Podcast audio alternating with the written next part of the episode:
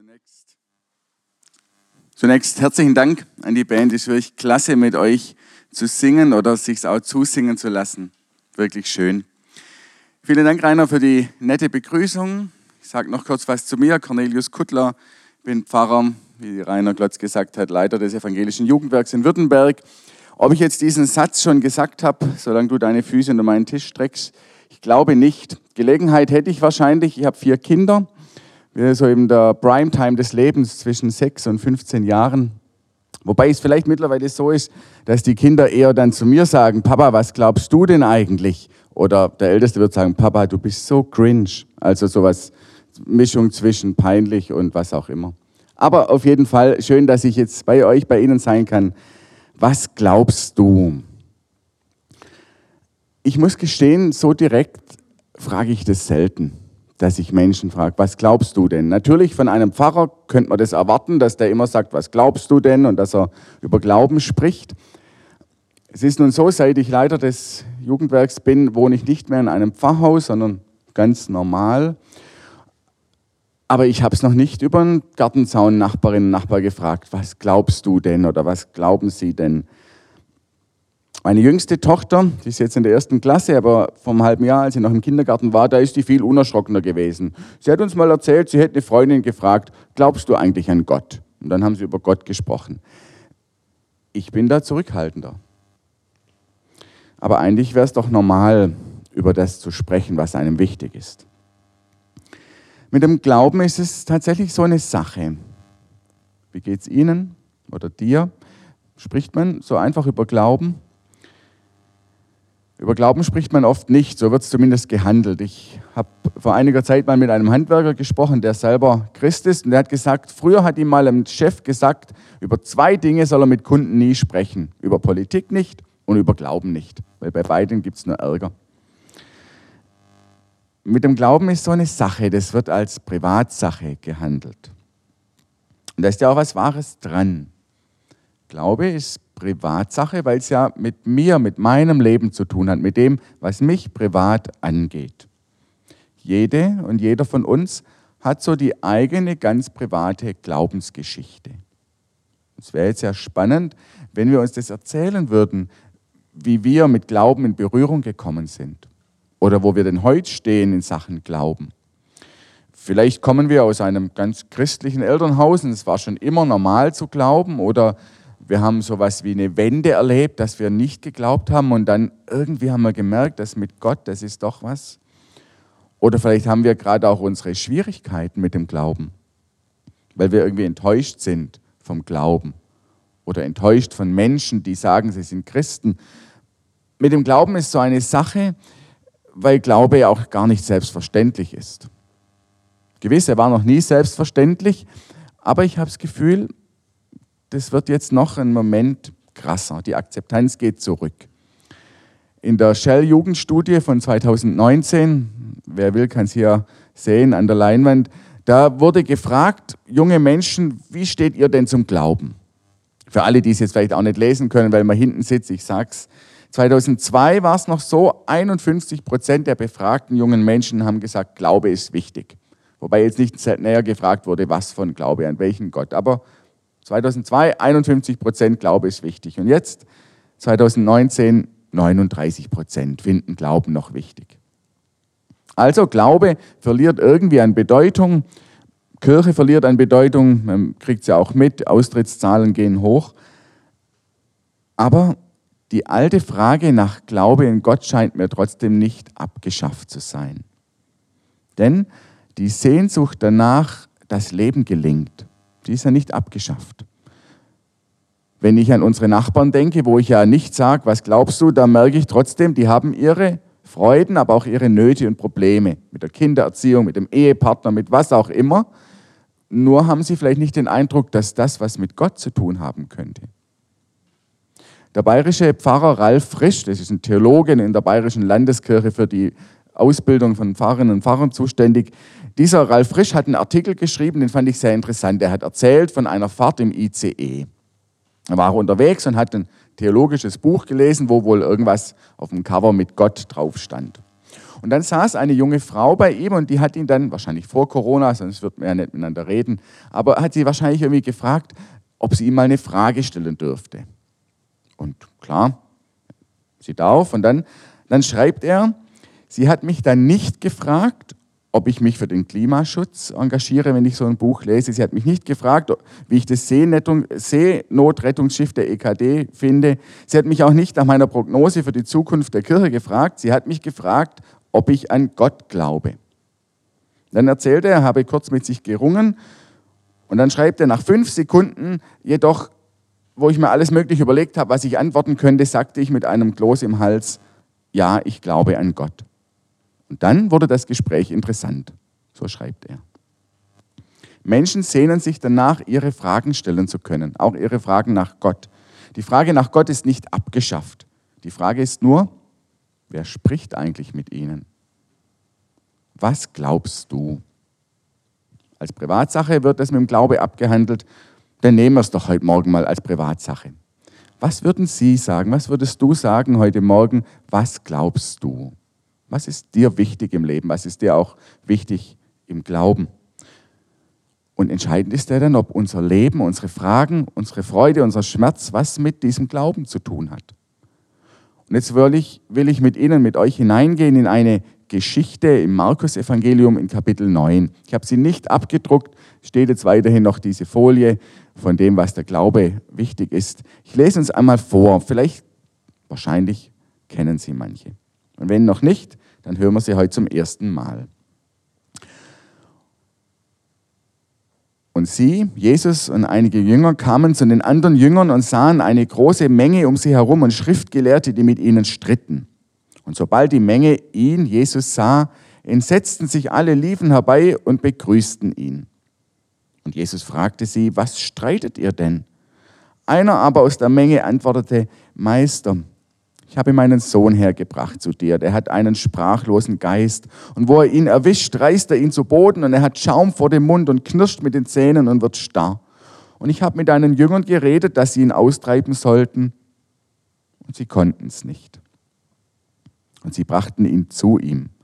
Und sogleich, als ihn der Geist sah, riss er ihn hin und her und er fiel auf die Erde, wälzte sich und hatte Schaum vor dem Mund.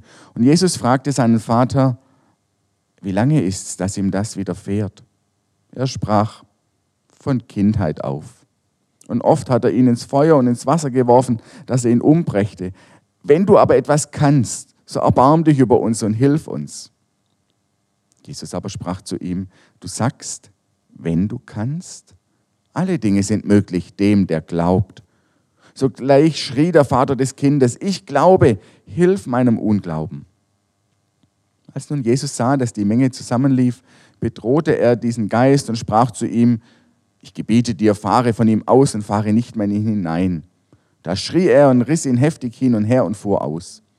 Und der Junge lag da wie tot, sodass alle sagten, er ist tot.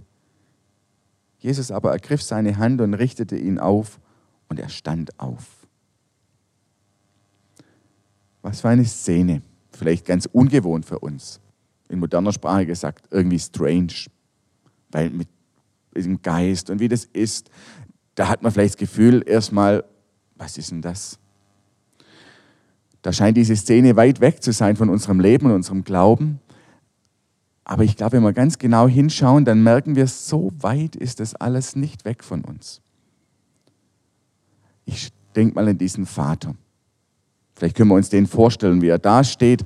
Sein Leben lang hat er mit, um seinen Sohn gekämpft, dem es nicht gut geht. Und da steht dieser Vater vor Jesus und er setzt alles auf diese eine Karte der Jünger, dass die ihm helfen. Und die können es erstmal nicht.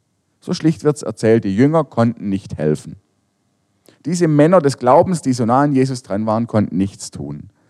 Und dann steht dieser Vater da. Und ich stelle mir vor, wie er da steht, vielleicht mit Tränen in den Augen und er sieht Jesus an, völlig verzweifelt. Alles, was er jetzt gerade noch geglaubt hat, worauf gehofft hat, ist zerstört. Diese Jünger können nicht helfen. Wieder mal gescheitert. So hat er es wahrscheinlich in dem Leben oft erlebt mit seinem Sohn. So viel hat er probiert, so viel gehofft und am Ende alles nichts gebracht. Und da habe ich das Gefühl, das ist doch nah dran in unserem Leben, oder? Ich kenne solche Momente, ihr vielleicht auch oder sie. Solche Momente, in denen einem einfach die Tränen in den Augen stehen. Und wo man das Gefühl hat, ich habe so viel probiert und so viel gehofft und alles hat nichts gebracht. Vielleicht sind wir irgendwie da auch enttäuscht vom Glauben. Oder ihr und sie kennen Menschen, die enttäuscht sind. Ich denke an eine Frau, die als Teenagerin ihre Mutter verloren hat. Und damals war es dann so, der Pfarrer kam zu ihnen und im Trauergespräch hat der Pfarrer wohl gesagt, naja, es hat alles bei Gott einen Sinn. Und das war der Moment, wo diese junge Frau mit dem Glauben gebrochen hat, bis heute, weil sie gesagt hat, mit so einem Gott will ich nichts zu tun haben, der da einen Sinn drin sieht, dass meine Mama nicht mehr da ist. Und nun erzählt dieses Markus-Evangelium ganz offen von dem, wo was nichts gebracht hat, wo der Vater enttäuscht ist. Wo die Jünger zuerst gestritten haben, weil sie es nicht geschafft haben. Und dann kommt der Vater zu Jesus und er sagt, hilf mir. Und zuerst sagt Jesus, wenn du, du sagst, wenn du kannst, alles ist möglich dem, der glaubt. Also der Vater muss das Gefühl haben und wieder habe ich gehofft, wieder habe ich gebeten und nichts passiert. Markus erzählt in seinem Evangelium ganz ehrlich, wie es Leben ist und wie es mit dem Glauben ist. Und deshalb ist diese Geschichte, finde ich, gar nicht weit weg von uns. Wie heißt es hier? Ich glaube, hilf meinem Unglauben. Das Wort, das hier im griechischen Originaltext für Unglauben steht, heißt Apistia. Das heißt eigentlich direkt übersetzt weg vom Glauben. Weg vom Glauben. Das erinnert mich ans Meer. Im Sommer waren wir im Urlaub an der Nordsee. Vielleicht war es bei euch, bei Ihnen auch so. Zu guter Letzt hat es dann doch geklappt mit dem Urlaub. Und da gab es in Holland, wo wir waren, an einer Stelle eine Strömung, da war ein Schild, da stand drauf, hier soll man nicht ins Wasser gehen, wenn die Flut kommt, weil, einen da, weil man weggetrieben wird. Das ist genau das, was Unglaube, was Apistia in der Bibel meint, dass man weggetrieben wird von dem, was man glaubt, von dem, worauf man gehofft hat dass einen die Strömung der Zweifel und der Sorgen und all das einfach wegtreibt von dem, was man mal geglaubt hat. Ganz ehrlich spricht die Bibel davon, dass es so ist im Leben. Und das ist das Erste, was mir wichtig ist, wenn es heute darum geht, was glaubst du, dass die Bibel uns sagt, du musst nichts unter den Teppich kehren. Keine Zweifel und nichts, was dir schwerfällt. Es geht nicht darum, fromm zu sprechen, sondern ehrlich zu sagen, was Sache ist. Wie es uns geht und wo es uns schwerfällt, manchmal zu glauben.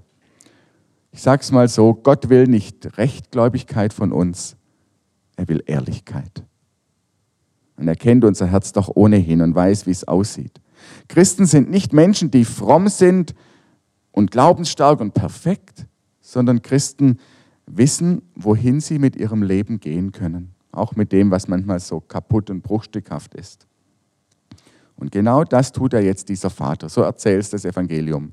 Er sagt, ich glaube, hilf meinem Unglauben. Hilf mir, wenn ich weggetrieben werde von all dem, was ich eigentlich glaube. Hilf mir mit meinen Zweifeln. Also an Jesus zu glauben bedeutet nicht, sich seines Glaubens immer unerschütterlich gewiss zu sein und niemals über Lasten klagen zu dürfen, sondern es kommt darauf an, dass wir zugeben, wie es in uns aussieht. Dass wir Zweifel nicht verdrängen, sondern sie Gott sagen. Ich glaube, hilf meinem Unglauben. Und wer so betet, der bleibt dann nicht bei sich, der macht seine Zweifel nicht mit sich aus, der will nicht allein zurechtkommen, sondern der Ort, wo unsere Zweifel hingehören, ist nicht unser Herz, sondern Gottes Herz, dass ich sie Gott sage. Ich glaube, wir stehen immer in der Gefahr, dass wir um uns selber uns drehen. So geht es mir auch wenn wir nicht glauben können, dass wir uns immer wieder um diese Sorgen drehen. Wenn die Fragen kommen und die Rätsel des Lebens und wir keine Antwort haben. Dass wir vielleicht keine Kraft zu haben, zu glauben. Es geht jetzt aber nicht darum, die Fassade zu wahren, wenn der Sturm tobt, sondern uns daran zu halten, dass Jesus da ist. Mitten im Sturm, mitten in dem, wo wir weggetrieben werden. Bei ihm ist der richtige Ort für unsere Zweifel weil er doch selber weiß, wie es ist, am Ende zu sein. Jesus hat es erlebt, wenn die Verzweiflung über einem zusammenschlägt und man nicht mehr glauben kann. Es wird erzählt, als er am Kreuz stirbt, dass er ruft, mein Gott, mein Gott, warum hast du mich verlassen? Jesus weiß, wie es ist, wenn man manchmal nicht mehr glauben kann. Und darum ist das Kreuz von Jesus der Ort, wo Platz ist für unser Leben, auch Platz für unsere Zweifel. Ich glaube, hilf meinem Unglauben, das heißt dann doch, sieh weg von dem, was dich wegtreibt vom Glauben. Sieh weg und schau auf Jesus. Behalte nichts für dich, sondern sprich es aus vor Gott. Manchmal hilft es auch, wenn ich einem anderen Menschen sage, du, es geht gerade nicht gut. Ich weiß, das kostet Ehrlichkeit. Ich selber weiß, wie schwer das ist. Aber manchmal tut es gut, jemand zu sagen, hilf mir doch wieder auf Gott zu sehen. Hilf mir, meine Zweifel nicht bei mir zu behalten, sondern auf Jesus zu legen. Und jetzt erinnert mich das alles irgendwie an meinen Schwiegervater. Mein Schwiegervater, der war Ingenieur bei Daimler und der ist einer, der alles reparieren kann. Zumindest habe ich so das Gefühl oder meine Kinder denken das. Und bei uns ist so, bei vier Kindern, da geht manches kaputt. Früher gingen Spielzeuge kaputt oder jetzt gehen Schubladen kaputt, was auch immer. Bei mir ist gerade bei meinem Auto geht's Radio irgendwie schon monatelang nicht mehr und ich habe keine Ahnung, wie man das macht und ich will auch nicht Geld ausgeben. Aber mein Schwiegervater wird es schon hinkriegen. Also bei uns ist klar, wenn Dinge kaputt gehen, dann gehen wir zum Opa. Entscheidend ist also nicht, was zerbrochen ist, entscheidend ist, wer es wieder reparieren kann. Sicher, in unserem Leben, da wiegt manches weit, weit schwerer als eine kaputte Schublade. Da ist manches zerbrochen, was man nicht so leicht reparieren kann. Da bleibt auch manche Lebenswunde. Und doch, eines ist gleich wie bei meinem Schwiegervater, dass wir die Dinge aus der Hand geben und sie Jesus geben, damit er sie heil macht oder damit sie bei ihm zumindest sind und nicht ich mich ständig darum sorgen muss. Das ist das, was der Vater hier macht. Ich glaube, hilft meinem Unglauben. Er schüttet sein Leben aus bei Jesus die Bruchstücke seines Lebens. Es kommt nicht auf unsere zweifelnden Gefühle an. Es kommt darauf an, dass ich alles Jesus sage. Ich weiß, das ist ein Wagnis. Einfach mal wagen, mein Leben Jesus in die Hände zu geben, vielleicht ganz neu. Auch meine Zweifel, alles, was nicht so klar ist. Auch wenn ich mir vielleicht manchmal gar nicht so sicher bin, auch wenn ich nichts fühle, einfach es Jesus sagen. So wie bei unserem Schwiegervater dass ich die Dinge halt einfach ihm gebe und hoffe, dass er es schon hinkriegt. Der Vater damals und sein Kind, die haben eines erlebt. Jesus war da. Als sie das Gefühl hatten, es geht nichts mehr, dann hat Jesus gehandelt. Und jetzt denke ich an jemand im CVM Waldorf. Vielleicht kennen manche das CVM-Zentrum in Waldorf. Wir haben unsere Referentenklausur der Landesstelle des EOW diese Woche dort gehabt. Und Waldorf wurde gegründet von Karl Wetzel. Vielleicht haben manche CVMer ihn noch gekannt. Ich selber jetzt nicht, aber diese Woche hat man uns von ihm erzählt und das hat mich sehr beeindruckt. Dieser Karl Wetzel war einer, der eigentlich krank war, todkrank schon als junger Mensch. Die Ärzte haben ihm gesagt, du hast noch zwei Jahre. Dann hat er gedacht, gut, in den zwei Jahren, da tue ich was für Gott. Und dann hat er weitergelebt und weitergelebt und irgendwann war er über 90. Und kurz vor seinem Tod wurde er gefragt von einem, der jetzt im Jugendwerk arbeitet, der wurde gefragt, äh, hat ihn gefragt und hat gesagt, du Karl, ist Gott eigentlich treu? Und dann muss dieser Karl Wetzel zuerst mal nichts gesagt haben. Der saß da wohl bei sich am Wohnzimmer und hat die Decke des, äh, über dem Wohnzimmerdeckel glatt gestrichen und glatt gestrichen und nichts gesagt. Und der andere, der ihn interviewt hatte, der hat wohl schon Gefühl, jetzt, was sagt er jetzt? Weil der Karl Wetzler hatte kein leichtes Leben. Immer wieder war er krank, immer wieder kam es anders, als er sich erhofft hatte. Was sagt er jetzt? Ist Gott treu? Und dann hat er gesagt, ja, Gott ist treu, aber seine Uhren gehen anders. Was für ein Wort. Gott ist treu, aber seine Uhren gehen anders. Manchmal, da müssen wir drauf warten. Und dann haben wir das Gefühl, Gott tut nichts oder es ist schon längst alles vorbei und verloren. Aber dann tut Gott was. Ich glaube, das war bei diesem Vater damals mit diesem Sohn auch so. Ob der noch gedacht hat, dass was gut wird. Und dann kommt Jesus und heilt diesen Jungen und reicht ihm die Hand und richtet ihn auf. Was glaubst du? Was würden Sie antworten? Was würdet ihr antworten? Ich frage mich jetzt zum Schluss, was glaubst du, ist das eine, aber die andere Frage ist doch, wer fragt denn uns das? Ich weiß nicht, ob ihr gefragt werdet in der Schule, wenn ihr Schüler seid, ob jemand euch fragt, was glaubst du eigentlich? Oder wenn Sie bei der Arbeit sind, ob die Arbeitskollegen das fragen oder die Nachbarin. Vielleicht wissen die auch, was wir glauben, aber vielleicht fragen sie auch gar nicht. Und jetzt geht es sicher nicht darum, dass wir jedem irgendein Glaubensgespräch reindrücken. Das wird irgendwann nerven. Nee, vielleicht geht es darum, dass wir so leben, dass wir gefragt werden. Dass Menschen fragen, warum lebst du eigentlich so und was trägt dich und warum bist du so, wie du bist. Und dann, dann können wir davon sprechen, was wir glauben. Und dann geht es wohl wieder nicht darum, dass wir das Blaue vom Himmel erzählen und sagen, wie gut das alles ist, sondern dass wir ehrlich sind und sagen, das glaube ich, da vertraue ich auf Jesus und da fällt es mir auch schwer. Vielleicht erzählen wir auch schlicht davon, dass wir jemanden kennen, der das reparieren kann, was bei uns immer zerbrochen ist. Was glaubst du? Eine große Frage.